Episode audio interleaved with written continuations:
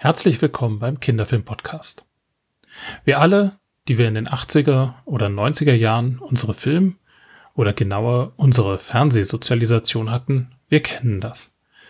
Irgendeinen Film haben wir gesehen, den wir seitdem nicht mehr aus dem Kopf bekommen. Irgendetwas hat uns so sehr Angst gemacht, dass wir wochenlang nicht mehr allein ins Bad wollten. Irgendein Bild steckt bis heute in unserem Kopf. Vielleicht hat der große Bruder uns mutwillig mitgucken lassen. Vielleicht dachten die Eltern unten am Fluss, das ist ja schließlich ein Trickfilm. Also natürlich was für Kinder. Es wurde Zeit, diese Erfahrung mal in einem Buch auf die Hörner zu nehmen. Und genau das ist es, was mein heutiger Gast vorhat. Das Crowdfunding für sein Buchprojekt Trauma TV Gruseln vor der Glotze hat begonnen und kann noch bis 4. März 2022 unterstützt werden. Ich kann euch alle nur einladen, es mir nachzutun und ein wenig Geld in dieses Buch zu stecken. Den Link findet ihr in den Show Notes und im Blogartikel zu dieser Podcast-Folge.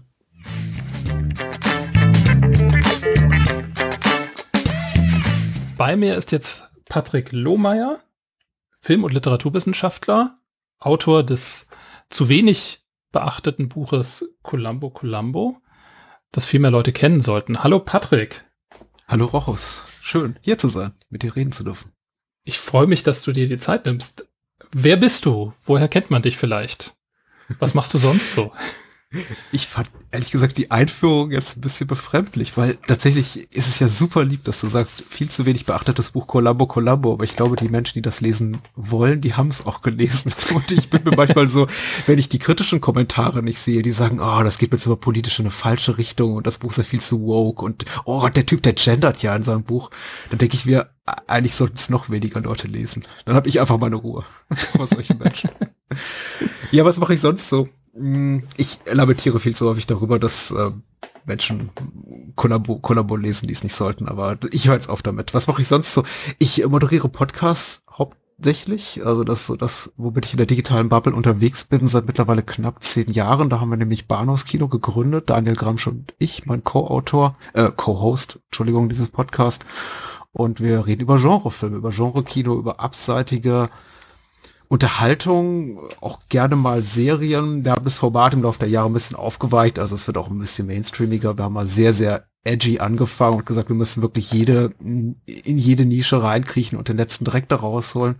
Und das tut mittlerweile weil tausend andere Podcast-Formate. Wir müssen es also nicht mehr tun und reden jetzt eben auch mal über etwas ähm, gefälligere Kost. Zusätzlich zu Bahnhofskino moderiere ich noch Spielfilmen, ein filmografischer Podcast, das ABC des Films, ein äh, Filmtipp-Format, äh, hab mit der Anne-Katrin, die auch ja kürzlich bei dir zu Gast war, zu Miss Brisby, glaube ich. Mhm. Äh, der kleine Rat moderiert, ein Game of Thrones Podcast und äh, andere Formate sind doch in der Mache. Ja, und Genau, ich habe mal studiert, ist halt so eine brotlose Kunst, Sprach- und Literatur und Filmwissenschaften und äh, ja, was macht man damit? Äh, man macht eben Brotjobs wie jeder andere auch. Also das klingt jetzt alles so, als äh, könnte ich hier mit meinen publizistischen Tätigkeiten meinen Lebensunterhalt finanzieren, aber tatsächlich ein Großteil meiner Zeit verbringe ich in sticknormal langweiligen Brotjobs. Und äh, was viel schöner ist, äh, verbringe ich auch mit meiner Familie. Ja, ich glaube, um die, die Brotjobs. Zeit, die Freizeit. um die Brotjobs kommen wir, glaube ich, alle nicht so richtig herum. Ähm, du hast jetzt für dein neues Buchprojekt gewissermaßen die äh, Erfahrungen des Genre-Kinos und so weiter nimmst du damit auf und ähm, planst also das Buch mit dem schönen Titel Trauma TV, Gruseln mhm. vor der mhm. Glotze. Mhm. Ähm, das glaube ich schon ein bisschen schon im Titel so ein bisschen darauf verweist, also mit dem Begriff Glotze, ich weiß gar nicht, ob man den heute noch, der heute noch verwendet wird, ähm, dass es um merkwürdige und verstörende Fernsehmomente einer Kindheit in den 80er Jahren geht, also implizit deiner, aber vielleicht nicht nur deiner Kindheit. Magst du das ein bisschen vorstellen, was du da vorhast in dem Buch? Ja, der gedankliche Ansatz ähm, in Bezug auf das, was du zuletzt gesagt hast, ist ja tatsächlich so vom Spezifischen zum Allgemeinen. Es geht schon äh, primär um meine Kindheit, um meine Seherfahrung, um verstörende, beängstigende sonst wie irritierende Fernseherfahrung. Aber mein Ziel ist es natürlich auf diesem Weg ähm, über den Rückblick auf eben solche TV-Klassiker zu vielleicht auch größeren Erkenntnissen, größeren Wahrheiten zu gelangen.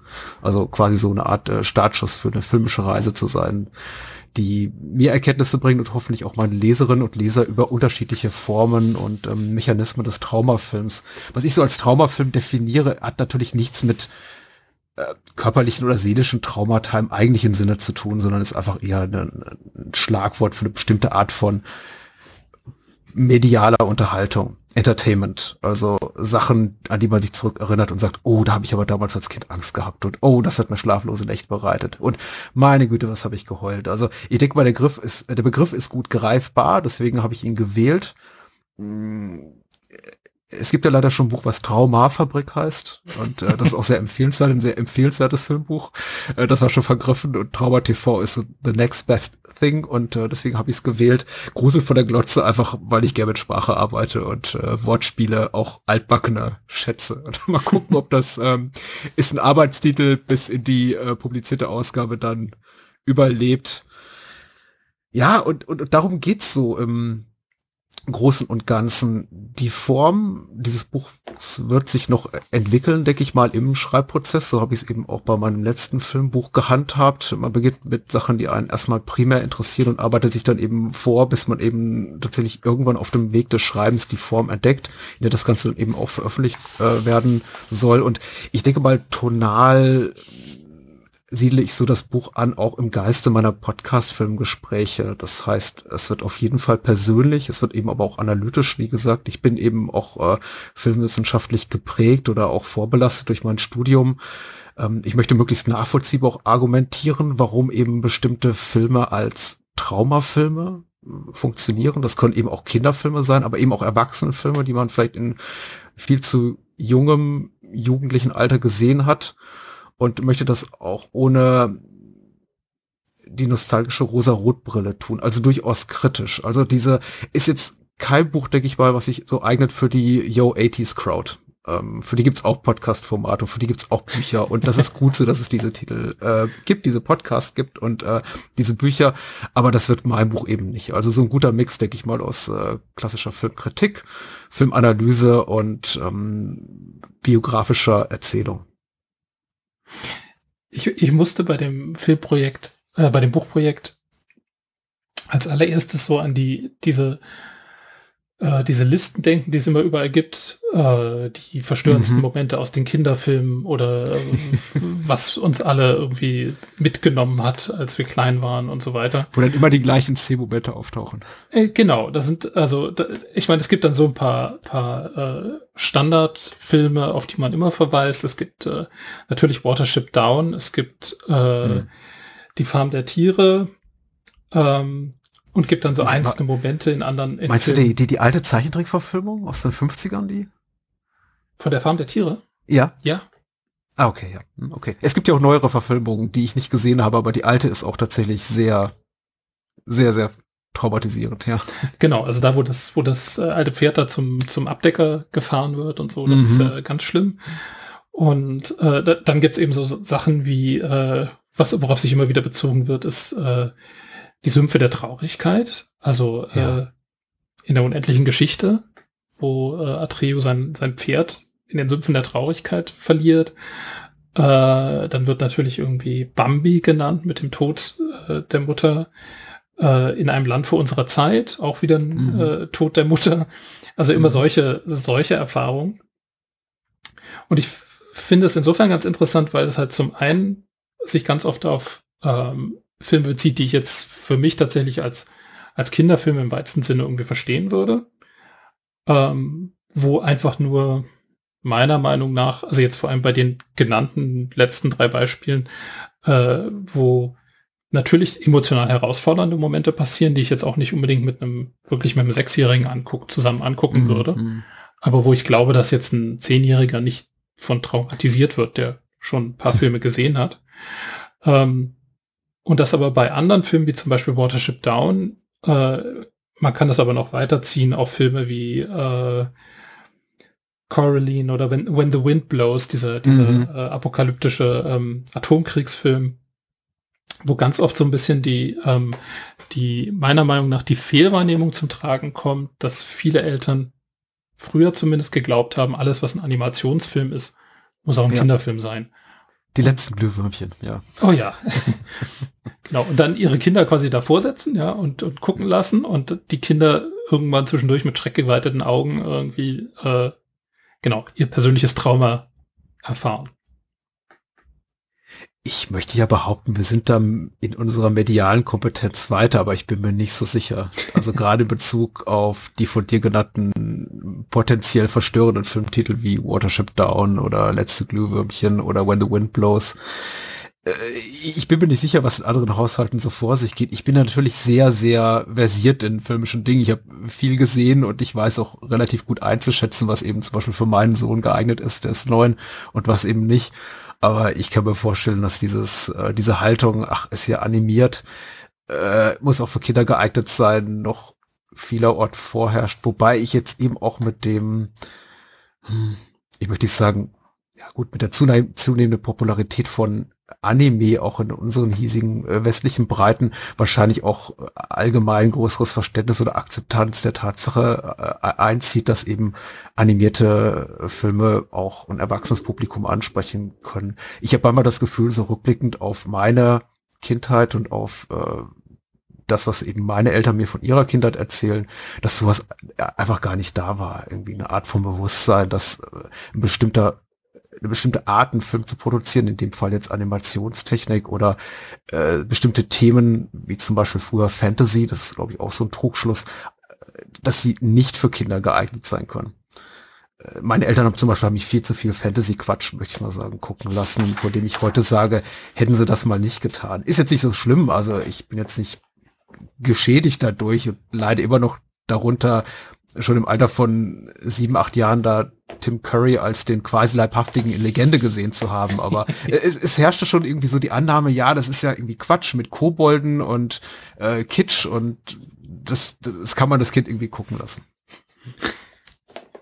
Ja, ich, also ich glaube, dass das tatsächlich und insofern passt quasi die, die ähm, historische Sortierung, die du in deiner in deinem Projekt ja vornimmst, also dass du über deine eigene Kindheit sprichst und so, passt da, glaube ich, insofern ganz gut rein. Ähm, also es ist auch ungefähr die Zeit meiner Kindheit, ähm, bisschen früher, dass das aber zu der Zeit halt das Bewusst dieses Bewusstsein tatsächlich noch nicht im gleichen Maße herrschte. Ähm, ich erinnere mich, dass wir irgendwann im Schulunterricht in irgendwie, das muss aber dann auch schon irgendwie neunte, zehnte Klasse irgendwann gewesen sein, dass uns mhm. ein Lehrer dann mal äh, Fire and Ice gezeigt hat. Mhm. Äh, diesen, diesen Animationsfilm. Ja. Ja. Mhm. Und halt da äh, ausdrücklich das eingeführt hat, eben genau mit diesem, äh, mit diesem Thema. Es ist ein Animationsfilm, aber es ist kein Kinderfilm. Es ist kein nichts für Kleine, sondern da muss man schon ein bisschen älter sein, um damit irgendwie klarzukommen. Vielleicht war ich sogar noch älter, ich weiß es wirklich nicht mehr genau. Mhm. Ähm, Vielleicht waren die damals auch noch ein bisschen äh, wagemutiger. Ich erinnere mich, dass wir auch im Religionsunterricht irgendwann den Exorzisten gesehen haben. Äh, was äh, ich zusammen mit zwei, drei Freunden irgendwie sehr genossen habe und äh, die allermeisten im Raum fanden es nicht so toll. Okay. Ich weiß gar nicht, ob das heute noch ginge, um ehrlich zu sein. ich glaube nicht, nein. hm. ähm, was meine persönliche äh, hm was für, für mich persönlich tatsächlich so ein Moment war, der ähm, also kein totales Trauma war, aber an den ich mich halt tatsächlich immer noch erinnere, ist, dass meine Eltern mich relativ früh oder uns Kinder relativ früh äh, Tanz der Vampire haben ja. sehen lassen. Mhm. Was also im Haushalt äh, dazu führte, dass diverse Wochen, wenn nicht monatelang, äh, einzelne Personen nicht mehr allein aufs Klo gegangen sind. Weil der ist dann doch kein Kinderfilm. Mhm.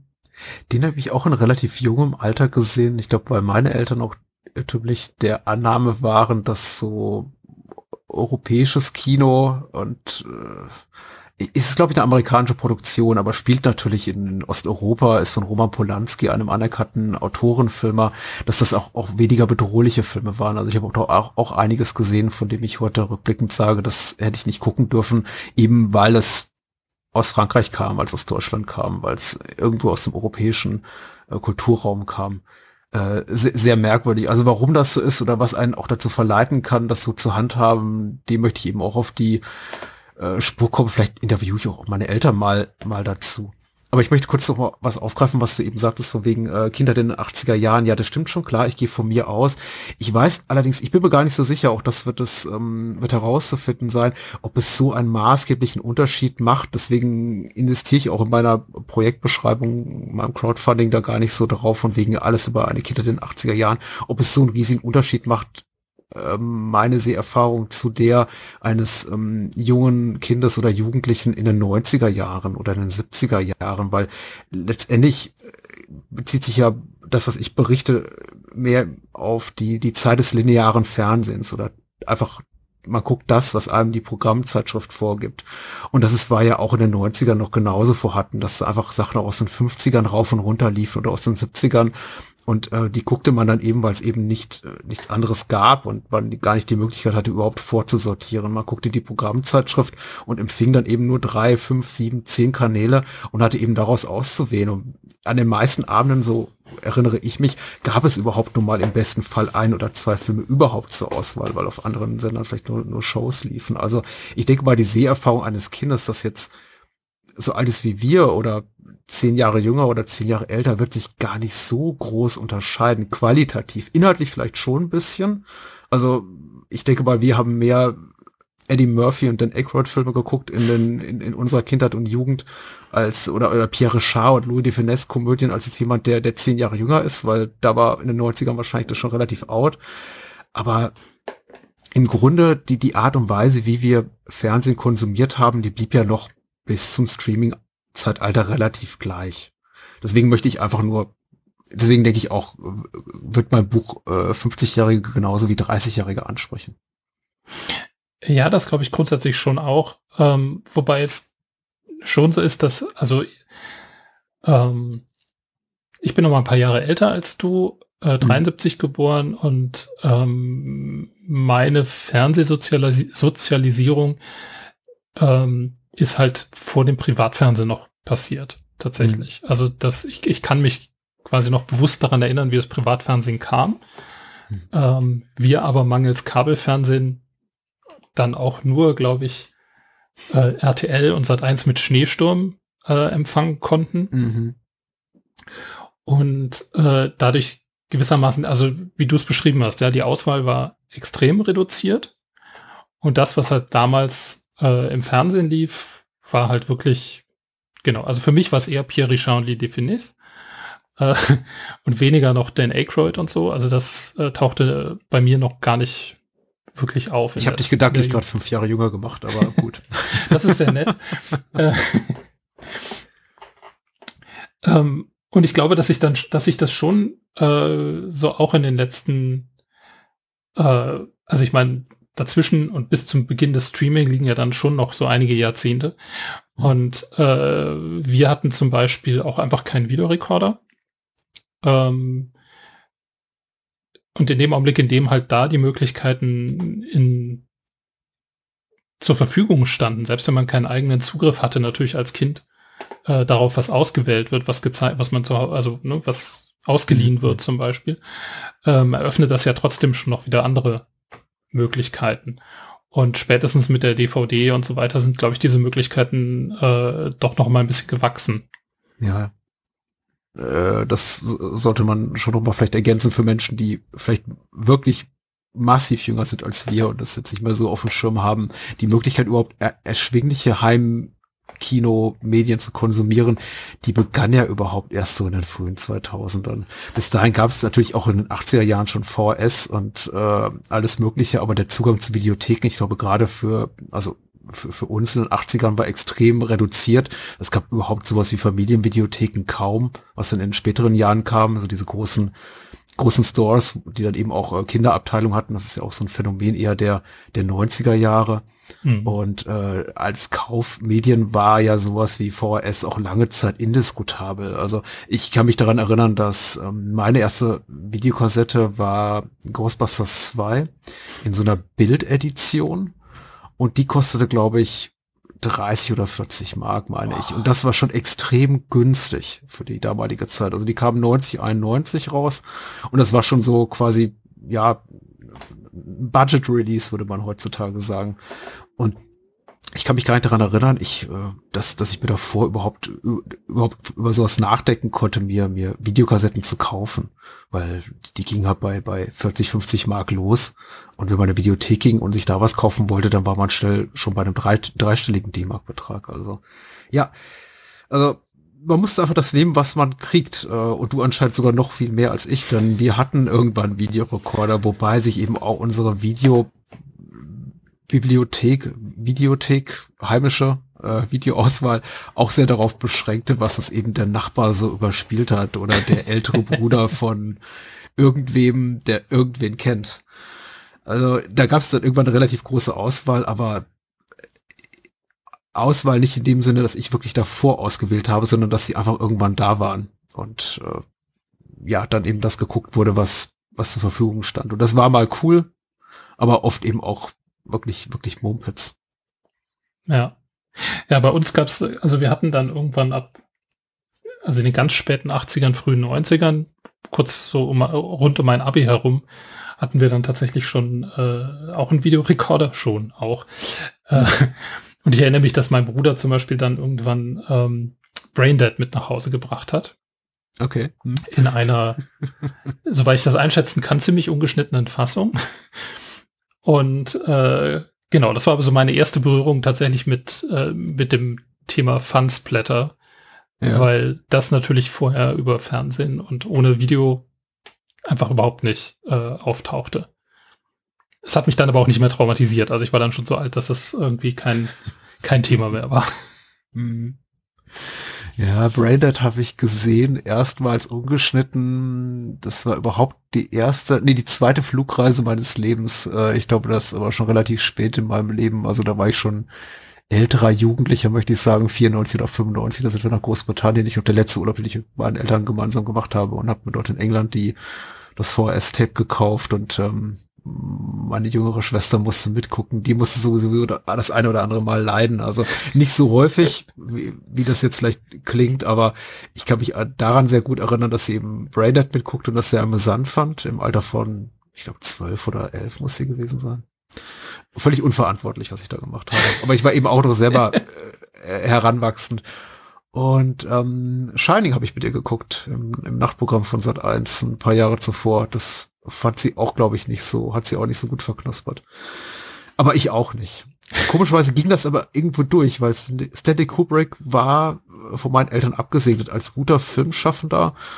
Ähm, mein Vater war, glaube ich, großer Fan von Clockwork Orange. Ähm, was, was so ein merkwürdiges Ding ist, glaube ich, in der der Generation meiner Eltern und der vieler, die eben plus minus zehn Jahre im, in dem Alter sind wie äh, ich. Ich habe irrsinnigerweise gestern mit äh, äh, der Christiane Attich äh, von Brainflix darüber gesprochen, auch über Clockwork Orange und ich dachte, ja, stimmt, weil sie auch davon erzählte, dass sie äh, Clockwork Orange viel zu früh gesehen habe und ich dachte, ja, ich auch, weil das muss irgendwie so ein Ding gewesen sein bei, bei unserer Elterngeneration. Also Menschen, die vielleicht heute zwischen irgendwo 60 und 70 sind, die vielleicht in den 70ern gedacht haben, das, das musste gucken.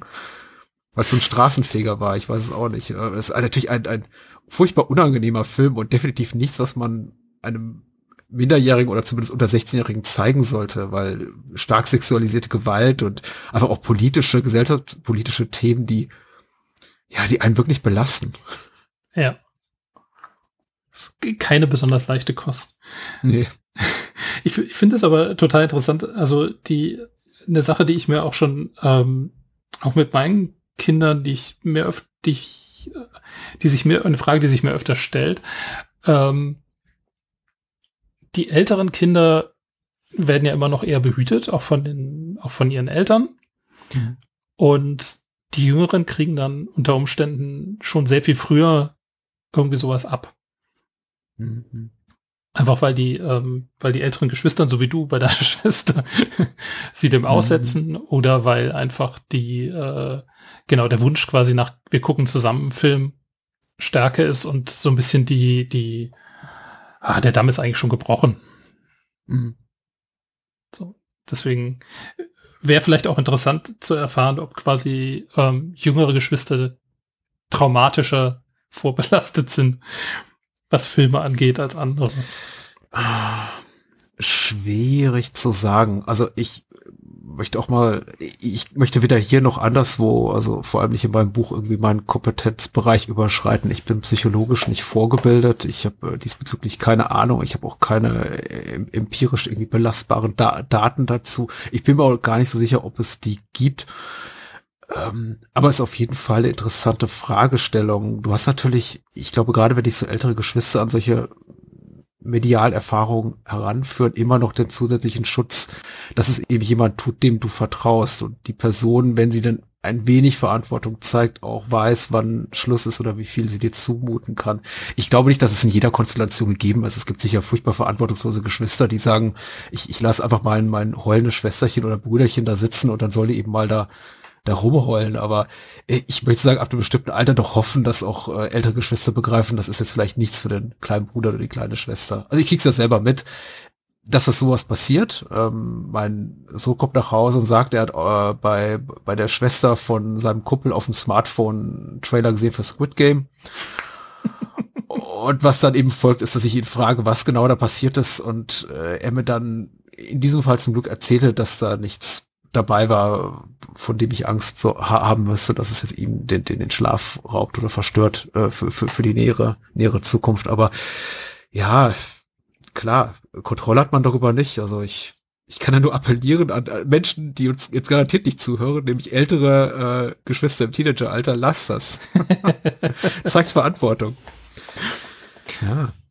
Ja, wobei das zum Beispiel für, bei meinen Kindern auch ähm, tatsächlich so ist, dass äh, genau, ich auch lernen musste, ähm, ihnen einfach zuzuhören und zu sagen, also wenn sie mhm. formulieren, ist es ihnen zu viel, dann halt auch wirklich zu sagen, okay, dann hören wir jetzt auf. Mhm. Ähm, weil ich mich dann doch gelegentlich auch verschätze oder ähm, bestimmte Szenen, die in einem Film vorkommen, äh, schlichtweg vergessen habe oder mhm. nicht nicht als so dramatisch in Erinnerung habe, wenn ich mich überhaupt noch dran erinnere. Ähm, und es dann unter Umständen halt genau zu spontanen Reaktionen kommt, die, genau, auf die man einfach reagieren muss. Und da ist natürlich das Heimkino auch gegenüber dem normalen Kino im Vorteil, dass man einfach im Zweifelsfall sagen kann, okay, wir hören jetzt hier auf und äh, machen eventuell später oder in zwei Jahren an dieser Stelle weiter. Ja, ja. Das geht mir ja genauso. Und da ist tatsächlich, handle ich gegen meine eigene Überzeugung, nämlich die Filme genießen zu wollen in einem Rahmen, in dem ich eben nicht auf die Uhr gucken muss, in dem ich mich komplett fallen lassen kann.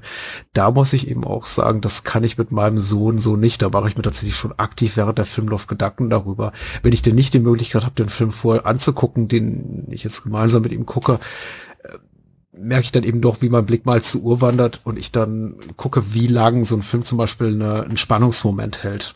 Und daran auch versuche so ein bisschen festzumachen, was er noch willens ist oder überhaupt der Lage ist auszuhalten, wenn er mir denn keine eindeutigen Signale gibt, ob er das kann oder nicht, weil das ist eben auch oft widersprüchlich, wenn er dann sagt, ah, und ich dann sage, soll ich ausmachen? Nee, nee, nee, nee, nee ähm, und da bin ich eben auch mal überrascht davon, welche starken Diskrepanzen es da gibt, was äh, bezüglich einfach der Dauer, die äh, mit der einige Filme so, so Momente der Trauer oder wirklich größtmöglicher Spannung oder solche Action-Momente erhalten, im Gegensatz zu einigen anderen, die das eben sofort auflösen. Also ich bin immer sehr dankbar dafür, wenn so ein Spannungsmoment relativ äh, schnell aufgelöst wird. Und ähm, am meisten Sorgen mache ich mir einfach um die Filme, die ich eigentlich gerne mit ihm gucken würde, von denen ich aber weiß, da ist ähm, so einer langanhaltende Sp äh, langanhaltendes Moment der, der Bedrohung oder der Spannung oder der Trauer drin, das wird wirklich schwer. Ich hatte vorhin Mrs. Brisby erwähnt, aber auch E.T. ist eben auch so ein Film, der hat wirklich eine unglaublich lange Szene, in denen E.T. mutmaßlich tot ist und das, da, da, da musste eben durch oder auch nicht, also da, mein Sohn muss da nicht durch, aber nichtsdestotrotz kann ich mir natürlich auch nicht davon freisprechen, von dem Wunsch, sowas mit ihm gucken zu können, aber das geht dann eben einfach nicht. Und klar, er hat jederzeit die, die, die Möglichkeit zu sagen, stopp, und dann, dann halte ich das Ding an. Also im Kino, ja, schwierig. Also ist uns zum Glück noch nicht passiert, dass wir rausgehen mussten, aber ein, zwei Mal was kurz davor. Ja, ich hatte das tatsächlich schon. Und zwar ähm, bei, ähm, bei einer Presseverführung für den zweiten Wiki-Film, wo mhm. ganz am Anfang in so einer äh, dramatischen Szene im Wald mit Gewitter und, und so weiter Wiki äh, entführt wird. Und äh, genau, ich war mit zwei Kindern da und wir haben nach vier Minuten das Kino verlassen. und okay. mussten dann erstmal Eis essen gehen, weil es war, mhm. äh, das war nicht erträglich. Es ging nicht. Und äh, das hat, das, das ist so, so eine, so eine Erfahrung, also gerade, dass ich, mein Eindruck ist so ein bisschen, dass ähm, auch heute noch, gerade bei Filmen, die sich, die sich wirklich auch an, an jüngere Kinder richten, also so ab Grundschulalter eben ab sechs, sieben Jahren, ähm, dass zum Teil unterschätzt wird, ähm, wie sehr solche bedrohlichen filmischen Mittel, ja, also in dem mhm. Fall war es halt Dunkelheit, Gewitter, äh, Männer, die man nicht klar erkennen kann und, und so weiter und so fort. Ähm, inwieweit solche Mittel tatsächlich den Kindern richtig Angst machen können noch. Und ähm, also mein, mein Paradebeispiel dafür, dass ich sehr bedauere, mhm. ähm, ist der erste Paddington-Film, ähm, mhm. den meine Kinder bis heute nicht mögen, weil äh, die Rolle von Nicole Kidman darin so, äh, also auch durch filmische Mittel nochmal unterstützt, tatsächlich so als böse äh, Antagonistin präsentiert wird. Also es gibt da auch diese Szenen, wo es eben dunkel ist und auch Gewitter oder, oder so blitzartiges Licht, wo sie von unten gefilmt wird. Also ne, so diese klassische Bedrohungseinstellung, äh, wenn man so will. Und ähm, das war für meine Kinder nicht, die konnten das fast nicht aushalten. Ganz am Anfang. Der zweite mhm. Paddington-Film ist, was das angeht, viel besser. Und äh, was mir aus der Reaktion meiner Kinder daraus auch besonders nochmal ähm, klar geworden ist, ist, dass ähm, auch nicht so ganz klar ist für mich, warum diese Filme, gerade wenn sie sich auch gezielt an Kinder richten, äh, immer so ein Bösewicht sich unbedingt aufsetzen müssen. Also gerade bei Paddington, mhm. ein anderes Beispiel ist der erste Film von Sean das Schaf, ist es auch so. Mhm. Ähm, basieren natürlich eigentlich auf Themen und auf Serien, wo es so ein Gegenüber, so ein Bösewicht eigentlich nicht gibt. Und für den Film wurde aber entschieden, wir machen eine Geschichte, wo genau das passiert. Der Tierfänger, ja. ja. Genau, der Tierfänger bei Sean das Schaf. Und äh, ich habe tatsächlich in einem Interview ähm, mit, mit den, den Regisseuren von Sean das Schaf da mal gefragt. Und die sagten, naja, es ist für den Spannungsbogen. Und das ist zwar auf eine bestimmte Art und Weise, also kann ich das total nachvollziehen, ja, dass, dass sie halt was gesucht haben, was quasi die ganze Handlung zusammenhält. Mhm. Und gleichzeitig ist es aber, äh, also haben meine Kinder es tatsächlich so empfunden, gerade bei Sean das Schaf, da war es nochmal extremer, ähm, das ist eigentlich Verrat an der Erzählweise. Also Verrat an dem, wofür Sean das Schaf eigentlich steht. Das fand ich total, also sie haben das natürlich damit nicht das Wort Verrat verwendet, mm, yeah. aber, aber ihre Erwartung, als sie da reingingen, war ganz klar die Erwartung, die sie aus den fünf Minuten Segmenten hatten, wo es halt nie wirklich groß aufgebaute Bösewichter gibt. Und dass das so natürlich nicht über anderthalb Stunden trägt, das ist klar. Aber sie haben halt trotzdem, äh, sie, sie waren nachhaltig verstört. Ich will nicht sagen mhm. traumatisiert, mhm. aber was mhm. den Film angeht, nachhaltig verstört, dass es hier auf einmal so ein böses Gegenüber gibt. Und waren sehr unzufrieden damit. Äh, beides super Beispiele, kann ich auch komplett nachvollziehen. Mit dem ersten Paddington-Film hatten wir auch eine entsprechende schle schlechte Erfahrung, wobei eben auch das ganze Thema Hexen und Zauberei etwas ist, was glaube ich auch junge Geister triggert, möchte ich sagen. Also ja. wie gesagt, ich bin psychologisch da nicht geschult, aber es gibt ja auch filmische Stoffe, die haben immer wieder begegnet und viele davon haben eben mit Hexen zu tun. Hexen, Hexen, The Witches, der Angelica Houston Film wird oft zitiert. Den habe ich tatsächlich in einem relativ also da war ich schon älter und du auch, weil ich glaube, der kam 90 raus und da waren wir, glaube ich, beide nicht mehr in einem Alter, du schon längst nicht mehr, nee. wo wir noch irgendwie Angst, Angst erfüllt auf solche Stoffe blickten. Aber ich kann mir vorstellen, dass der jüngeren Kindern eine Heidenangst einjagt, aber auch sowas wie The Wizard of Oz oder andere Filme eben, die, wo Hexen auftauchen. Und diese, diese Nicole Kidman-Figur, ja, das ist äh, so als, als moderne Hexe etwas, was auch mein so zum Beispiel ganz schlecht weggesteckt hat. Das mit Sean das Schaf ist mir auch aufgefallen. Da gab's auch bisschen hin und her, als wir den das erste Mal gesehen haben. Ich glaube, da da war mein Nachwuchs äh, fünf oder sechs und ähm, es gab diese Momente, in denen er gesagt hat, das ist mir zu viel, das reicht. Und auch ich habe das als, du hast das Wort Verrat äh, gebraucht und dann so ein bisschen zurückgezogen, aber ich, ich, ich gehe da auch schon emotional mit. Das war auch mein initialer Gedanke, war, das ist nicht das, wofür ich hierher gekommen bin. Ich bin für das gekommen, was eben im Rahmen von Sendung mit der Maus da in diesen sechs, sieben Minuten Segmenten läuft. Also schon das Schaf auf der Farm, mit den Schweinen und dem Hund und dem Farmer und die erleben eben Abenteuer und ich kann jetzt, möchte jetzt nicht behaupten, dass der zweite Film es besser macht, obwohl er unbedrohlicher ist, weil er kommt plötzlich die Aliens, aber er ist zumindest ähm, kindgerechter. Aber ja. ja. Ich, ich verstehe dir auch. Ich, das, was du auch da im Interview erfahren hast, verstehe ich natürlich auch komplett. Ich meine, letztendlich sind es eben erwachsene Menschen, die sich da die Presseverführung angucken, die Filmkritiken schreiben und wenn du denen nicht einen Spannungsbogen bietest wirklich nur Sean da Scharf, also aus diesen sieben Minuten Segmenten einen 70-minütigen, äh, fast abendfüllenden Kinofilm machst, dann geht da wahrscheinlich, gehen viele Rezensentinnen und Rezensenten da raus und sagen, boah, was für eine Schlaftablette. Das ist äh, wahrscheinlich ein zugeständnis einfach an den, an den Markt. Ja, aber es, also ich glaube, was mich daran gestört hat, ist, dass es gleichzeitig halt Filme gibt, die bei denen das auch ohne funktioniert. Also es ist halt auch so ein bisschen, also für mich zumindest, es ist halt die einfache Lösung, es ist die naheliegende mhm. und etablierte Lösung. Aber ähm, wenn ich halt Filme sehe wie Der kleine Rabe Socke, also den ersten, ja. ähm, oder ähm, Molly Monster, die kommen halt ohne das aus und haben im mhm. Grunde ein ähnliches Zielpublikum vom Alter her. Also Molly Monster ist vielleicht noch mal ein bisschen jüngere auch, aber eigentlich auch nicht, weil schon das Schaf ist schon, also ich meine, darauf können sich ja alle verständigen, also sobald sie irgendwie äh, Fernseh gucken können. Und ähm, deswegen hat mich das ein bisschen enttäuscht, ne? weil ich andere Filme einfach vor Augen hatte, die halt versucht haben, das zu machen. Ähm, und ich habe jetzt für Sean das Schaf keine, keine Lösung, ja. Also ich mm, mm. sehe wie du auch, klar, man muss irgendwie diesen Spannungsbogen hinkriegen. Für mich ist nur die Frage, brauchen wir dafür einen Antagonisten? Brauchen wir einen Bösewicht? Brauchen wir einen Gegner? Mhm. Oder eine Gegnerin im Falle von Paddington. Und äh, meine Antwort wäre, nee, eigentlich nicht unbedingt. Mhm. Und ich finde den interessanteren Film immer noch den, der das schafft, also es gibt ja genug Konflikte, es gibt ja genug Entwicklungsmöglichkeiten, mhm. die man auch ohne Antagonistin irgendwie erzählen kann. Ja, ja.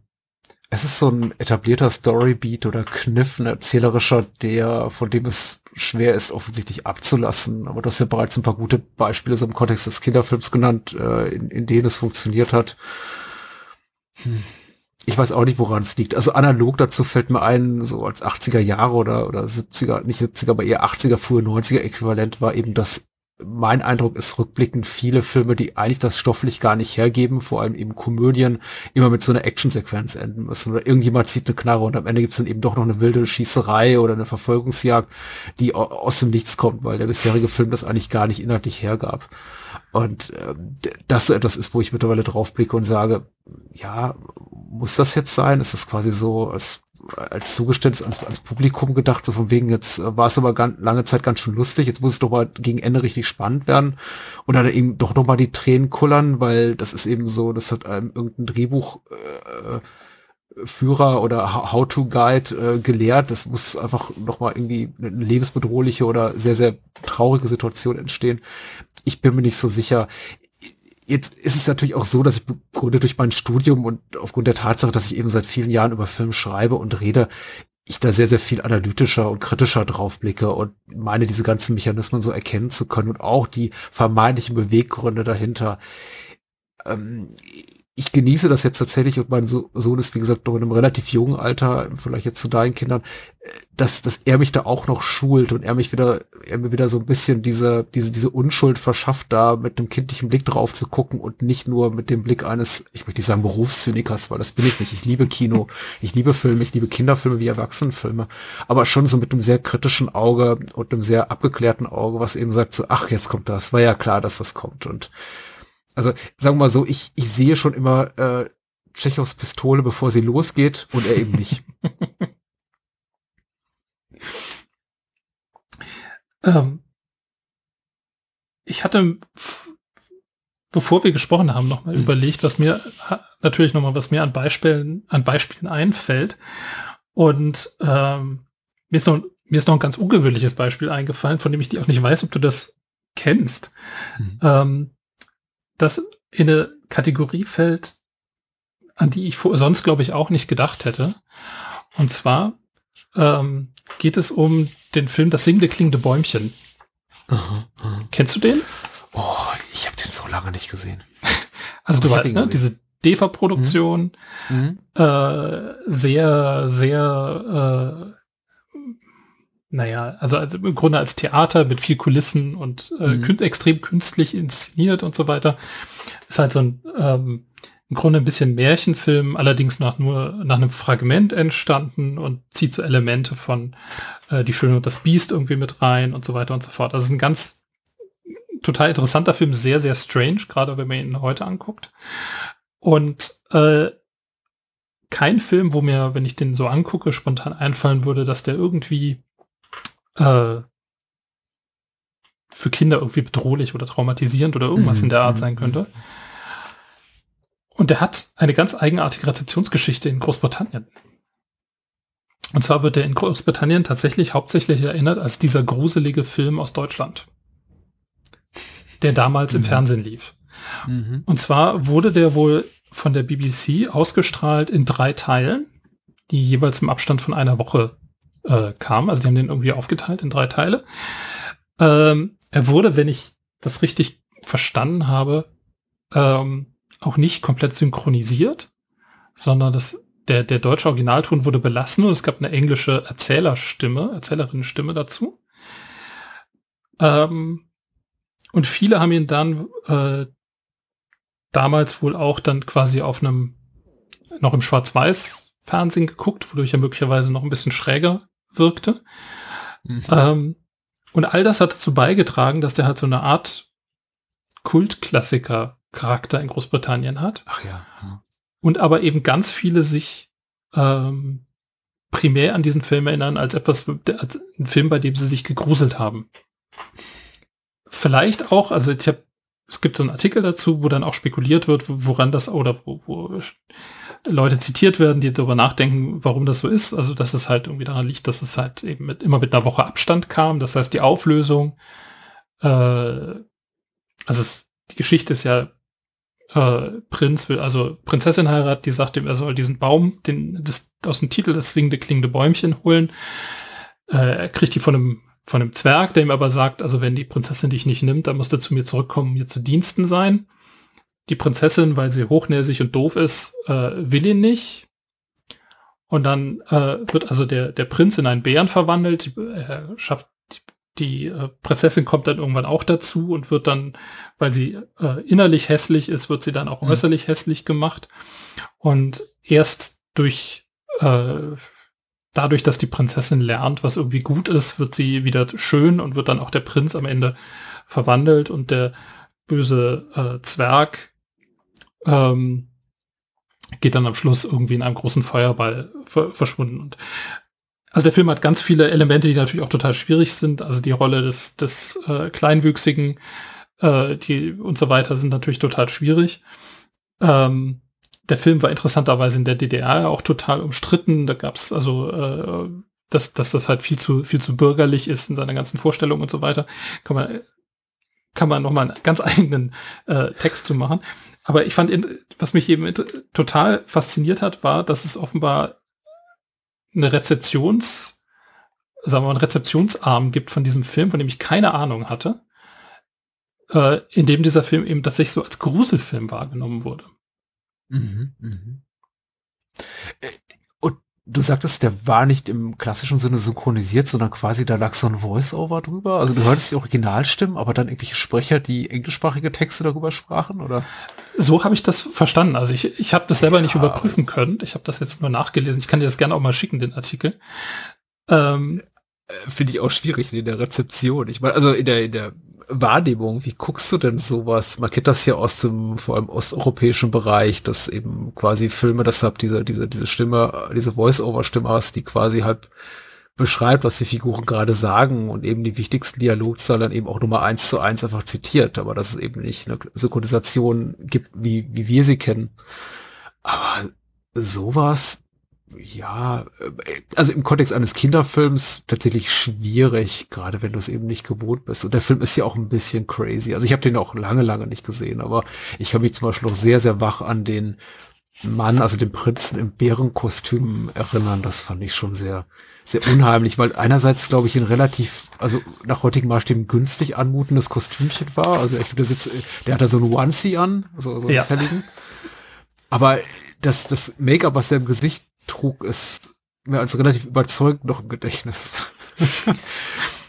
Und das fand ich auch ganz schön, ganz schön gruselig, ehrlich gesagt. Ja, ich habe ihn natürlich als Kind nie gesehen, deswegen, äh, mhm. was heißt natürlich, also ich habe ihn als Kind nie gesehen, deswegen kann ich äh, kann ich das gar nicht so für, für mich irgendwie beschreiben. Aber ähm, genau, dass er so ein bisschen unheimliche Elemente hat, vielleicht, aber ich fand halt das Ausmaß, in dem er jetzt spezifisch quasi nur unter diesem äh, unter diesem Label gruselig rezipiert mhm. wird, fand ich schon ja absolut auffallend ja. und sehr sehr eigenartig.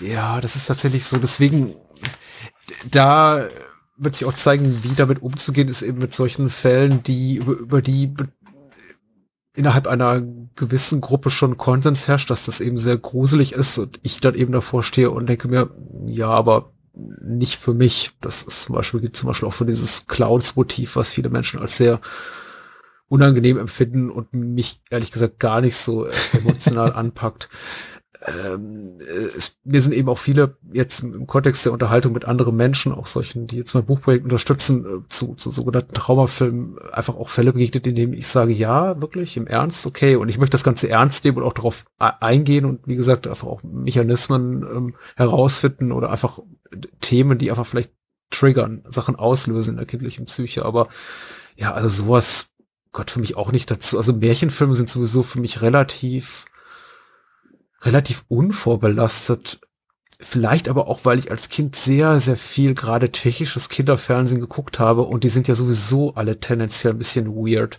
Vielleicht war ich dadurch härter im Nehmen, weil ich eben sowas wie äh, Luzi, der Schrecken von der Straße oder Märchenbraut und einfach, also Dinge geguckt hatte, die nach unseren, glaube ich, hiesigen Bürger, gut bürgerlichen bundesdeutschen äh, Vorstellungen alles schon sowieso so ein bisschen verrückt sind. ich weiß es nicht.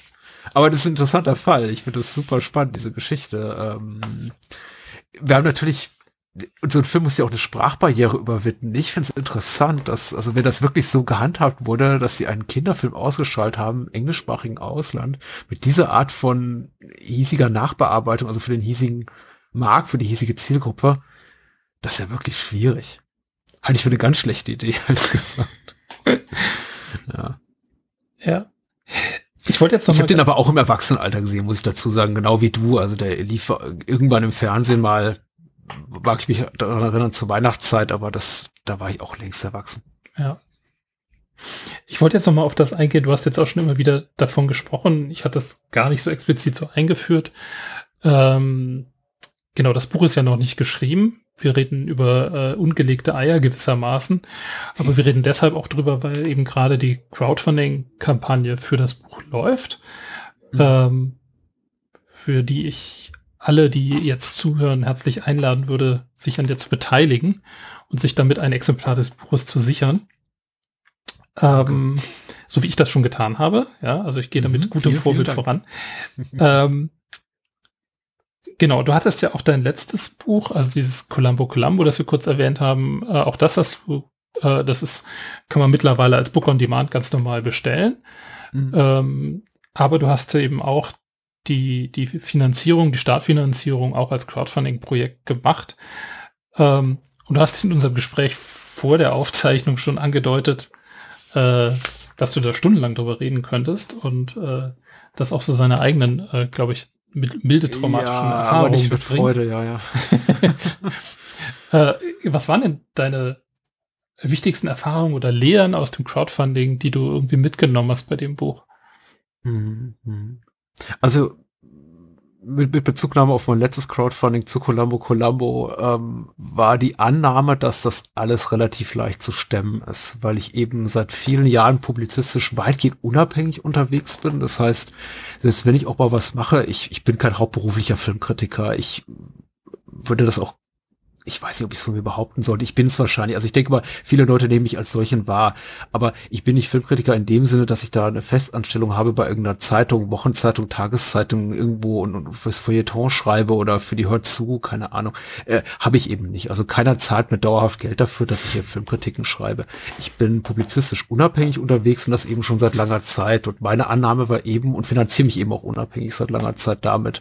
Das ist jetzt irgendwie im im, im Bereich des Podcasts eher ein größeres Trinkgeld, also ich kann mitnichten davon leben, aber ich krieg äh, von Unterstützerinnen und Unterstützerinnen unserer Formate äh, eben ein kleines Zubrot, genauso wie äh, Daniel auch und äh, das hilft uns eben auch so viel zu produzieren, wie wir es eben tun. Anderweitig konnten wir gar nicht die Zeit finden, jeden Monat hier acht, neun, zehn Folgen oder so rauszuhauen. Und äh, mit dem Gedanken bin ich eben auch ins Crowdfunding reingegangen, von wegen, das wird doch schon irgendwie klappen, weil bisher hat es ja auch irgendwie geklappt und dieses Crowdfunding-Dings ist schon so ein ganz anderes Biest. Also habe ich dann relativ schnell festgestellt und muss auch mal, um jetzt gleich schon zum Ende meiner Geschichte eigentlich zu springen, sagen, ich habe nach Columbo Columbo eigentlich mir fest vorgenommen, eigentlich unterstrichen, ich mache das nie wieder, weil das war wirklich mit Schmerzen verbunden und ich habe eben festgestellt, ich grätsche da plötzlich in ein komplett anderes publizistisches Umfeld rein, und auch eine völlig andere Zielgruppe rein, als die, für die ich die letzten sieben, acht, zehn Jahre Dinge gemacht habe, immer im Blog geschrieben habe, Podcast produziert habe. Und das mache ich, wie gesagt, schon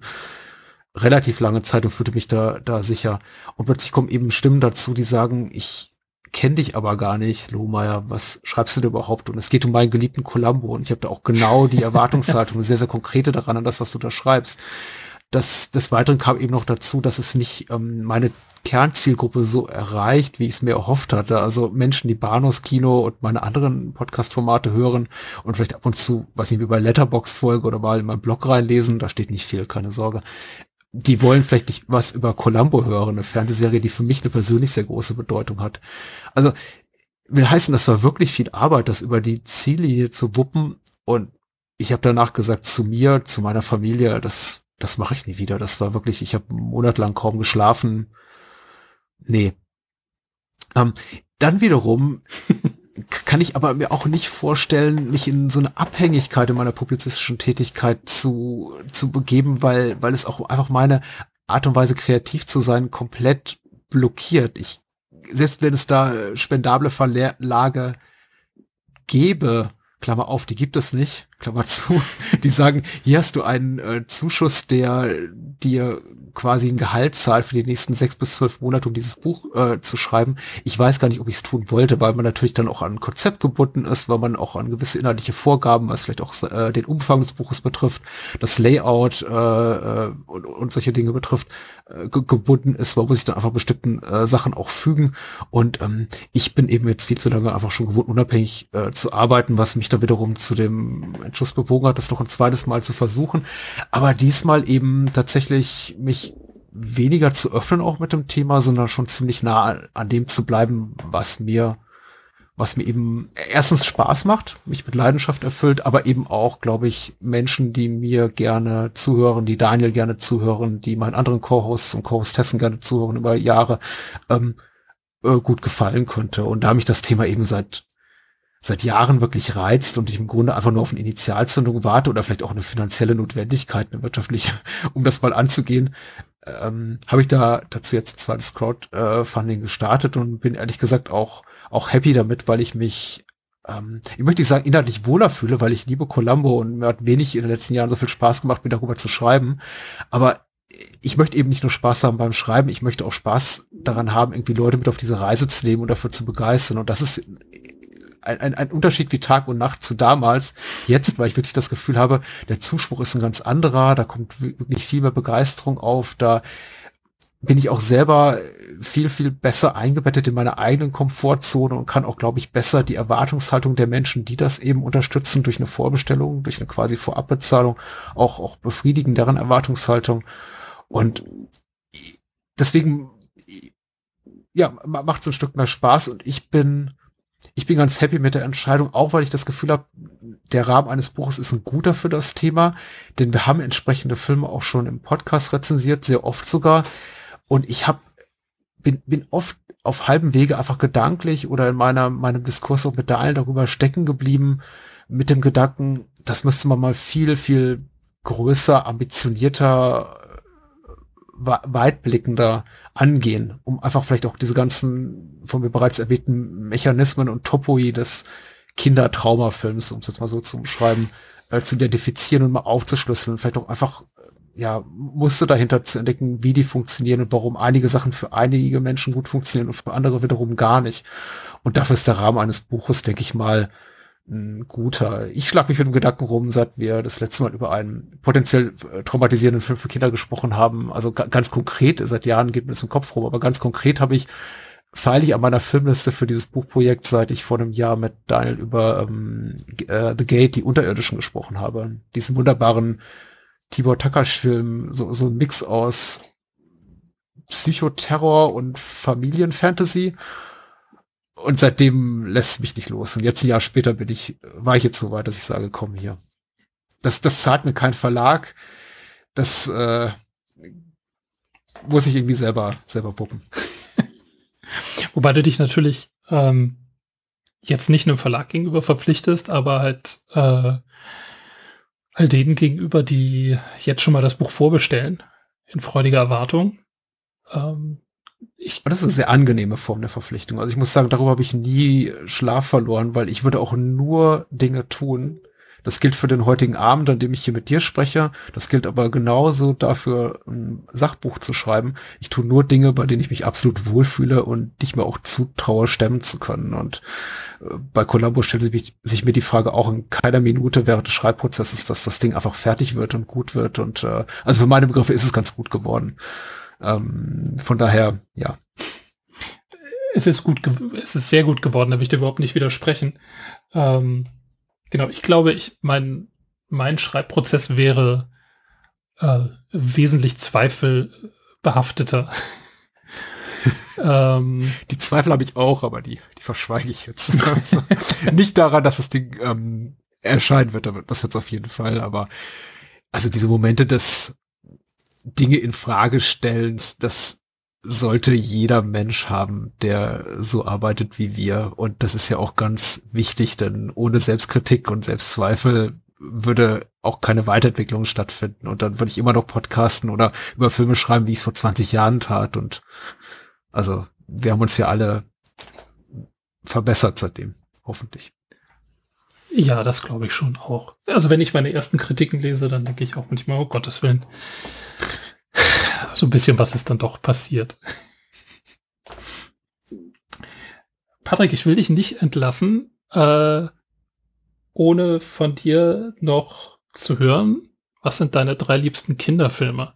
Ach so, ich dachte, es kommen die traumatischsten Kindheitserfahrungen äh, im Fernsehen. Nein, oh nein, nein. Ja, so tief ja. müssen wir nicht ins Persön Also wenn du möchtest, kannst du gerne auch das nein, ausbreiten. Nein.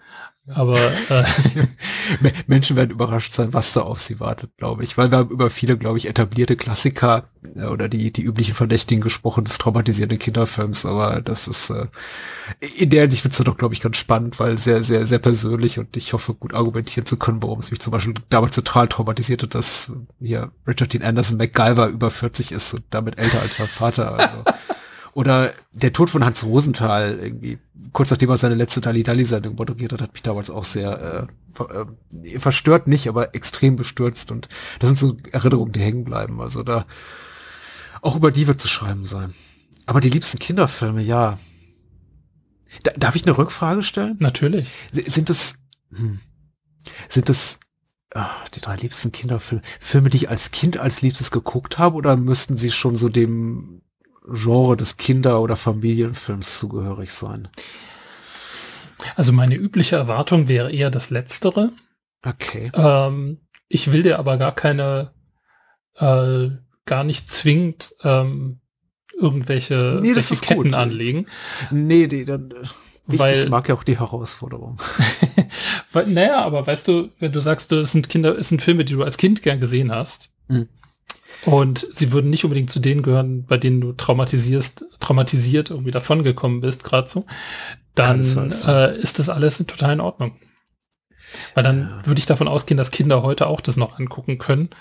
Und äh, ich würde ihn, würde jetzt ungern quasi als Empfehlung irgendwas drunter packen, wo ich dann tatsächlich ganz viele Mails bekomme, die mir sagen, nee. So, Nein, ich also gebe mir Mühe. Ich möchte, ich möchte auch Kinderfilme nennen und da gibt's auch sicher, glaube ich, solche eierlegende Wollmilchsäue. Also wenn heißt Kinderfilme, die ich auch heute noch gut finde und auch ich als Kind gerne gesehen habe. Man muss ja sagen, man, man guckt einiges aus äh, Kindheitstagen dann auch mit dem eigenen Nachwuchs und stellt dann fest, nee. Mhm. Ähm, Tierolympiade haben wir vor ein paar Monaten geguckt. Der, der, der DuckTales Kinofilm. Also, sagen wir mal so, die sahen mal besser aus in meiner Erinnerung. Äh, da wiederum gibt's ja wirklich auch sehr, sehr schöne Sachen. Ich wollte eigentlich auch nur über die äh, kurz erwähnt haben, dass ich als Kind tatsächlich so abendfüllende Kinderfilme eher wenig gesehen habe. Also wenn ich an, an so prägende äh, Filme, äh, nicht verstörende Filme aus Kinderzeit denke, dann ist es wirklich viel, viel so klassische Fantasy, Ray Harryhausen Produktion oder hier Reise zum Mittelpunkt der Erde war einer meiner absoluten Lieblingsfilme als Kind. Und äh, Charlie Chaplin habe ich unglaublich viel geguckt. Also Lichter der Großstadt oder moderne Zeiten, das waren so wirkliche Dauerbrenner bei uns, also die ich auch irgendwann auf, auf Videokassette hatte. Aber Kinderfilme, ich gucke doch ein bisschen jetzt gedanklich auf meinen Sohn.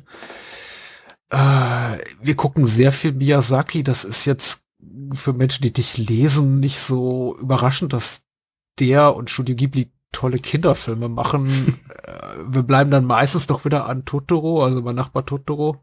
Onari no Totoro äh, hängen, weil der einfach wunderschön ist und ich glaube auch dieser, diesen, dein Anspruch, den du vorhin im Kontext von Schau das Schaf formuliert hast, von wegen man kann gute abendfüllende Kinderfilme ohne Antagonisten machen, auch erfüllt. Der ja. ist natürlich mega, also. Ja, das ist großartig. Auch tatsächlich ein äh, Film, der, den ich oft beginne mit meinem Sohn im Gedanken, mich dann doch irgendwann vom Fernsehgerät zu entfernen und dann immer bis zum Ende dran kleben bleibe. Weil der einfach so wunderschön ist. Ähm, auch mit diesem Joe Hisaishi-Score, der ist wunderbar. Äh, gute Kinderfilme, die, die ich auch auf Herz und Niere nochmal geprüft habe aus meiner Kindheit, ist definitiv der, der Meister Ede und sein Popokel-Kinofilm, der ist von 81, glaube ich. Der ist auch so gut, weil er tatsächlich amüsant ist, ein bisschen antiquierte Rollenbilder auch bedient, also dahin geht vielleicht nicht jede, also moderne Ansprüche nicht komplett erfüllt, aber ich finde den super entertaining immer noch. Er ist äh, ist ja auch so eine quasi Episodenfilm. Also man mag sich den vorstellen als vier hintereinander aufeinander folgende Folgen der Pumuckl TV-Serie, die dann da im, im Vorabendprogramm der ARD, glaube ich, oder des ersten irgendwann lief. Aber der war schon toll. Also, und den kann man auch heute immer noch gucken. Also Pumuckl ist bei uns sowieso noch ein Dauerbrenner und oh, noch ein dritter Lieblingskinderfilm. Also hätte ich jetzt einen pädagogischen Anspruch, würde ich sagen, die Konferenz der Tiere, weil ich ihn als Kind so geliebt habe. Aber ich weiß nicht, ob der sich gut gehalten hat. Was sich gut gehalten hat, was ich kürzlich auch nochmal wieder geguckt habe, ist Asterix erobert Rom. Der beste, vielleicht sogar der einzige wirklich richtig gute Asterix-Film. weil der einfach hervorragend animiert ist, sich auch in einem vernünftigen, auch durchaus etwas mutigeren Maße von den Comic-Alben entfernt und eben gar nicht so sein will, wie das, was die anderen Filme sind, nämlich eher so werketreue Geschichten und einfach ein bisschen verrückter ist. Das ist schon ein guter Film. Ich weiß nicht, dass der, der Film von den drei, die ich jetzt genannt habe, bei dem ich das größte Fragezeichen hinter machen, hinter machen muss, so von wegen ist es wirklich einer meiner drei liebsten Kinderfilme, aber ich habe hier die gute Erinnerung. Na, vielen Dank, aber das ist, das ist großartig. Ähm, Meister Eder und sein Pumuckel hatte ich tatsächlich als Film überhaupt nicht auf dem Schirm. Also ich kenne den, glaube ich, auch nicht. Ich kenne nur die, die Folgen. Ähm, den hat man dann auch später noch mal aufgeteilt. Der wurde parallel gedreht zur Fernsehserie mit Gustl Bayhammer ja. und äh, kam ins Kino vor der Erstausstrahlung der TV-Serie. Man hat den Kinofilm aber dann auch für eine spätere TV-Ausstrahlung tatsächlich geviertelt und er ist halt auch in vier Geschichten unterteilt. Ich glaube, das Schlossgespenst, dann diese Episode in der bayerischen Wirtschaft mit dem Spanferkel ne? die allererste, wo eben Ja. der Meister Eder den Pumuckl kennenlernt. Und noch eine dritte, ich glaube, wo der Pumuckl irgendwas verliert mit einem kleinen Holzbettchen oder sowas in der Art. Aber da, da muss ich nochmal nachschauen, weil also Pumuckl war für mich einer der, der äh, prägenden Figuren meiner Kindheit, allerdings tatsächlich ähm, nicht aus dem Fernsehen, sondern von Schallplatten. Hören wir auch gerne. Gibt's jetzt auch als Podcast von Bayern 3, glaube ich, in der ARD-Mediathek. Ist auch sehr, sehr beliebt immer noch bei uns. Ja, das ist auch ganz, ganz großartig. Und was die Konferenz der Tiere angeht, äh, kann ich dir sagen, äh, versuch's mal. Also ich fand ihn, er ist, Okay. er ist also genau, schau ihn dir nochmal an. Er ist, er ist extrem schräg aus heutiger Sicht. Mhm. Äh, also ganz anders als viele äh, Filme, die, die man sonst halt auch zu sehen kriegt. Ja, es war schon so avantgardistisch, ne? Also Ja. das ist äh, Und die, die Musik ist natürlich auch großartig. Die Mhm. Animation ist sehr, sehr eigen. Ähm, und äh, ich finde aber, funktioniert immer noch. Also Mhm. gerade für, für kleinere Kinder, glaube ich, noch ziemlich problemlos. Ähm, Teenager werden wahrscheinlich eher damit kämpfen. ja, das befürchte ich auch. Und dann geht da ab so einem bestimmten Alter geht's dann wieder. Ja, ja. Patrick, vielen herzlichen Dank. Sehr gerne, ich danke dir. dass du äh, da warst und äh, genau, ich kann nur alle sagen, geht rüber und äh, vorbestellt dieses Buch, auf das es das Licht der Welt erblicken möge. Dafür wäre ich sehr dankbar. Genau, Und- bis 4. März ist das noch möglich. Deswegen äh, eilet und tut. Und ich hoffe, wir sprechen uns äh, spätestens dann, wenn es da ist, nochmal. Ansonsten vielleicht auch in einem anderen Theater mal. Danke sehr, fürs sehr Kommen. gerne. Ich danke dir.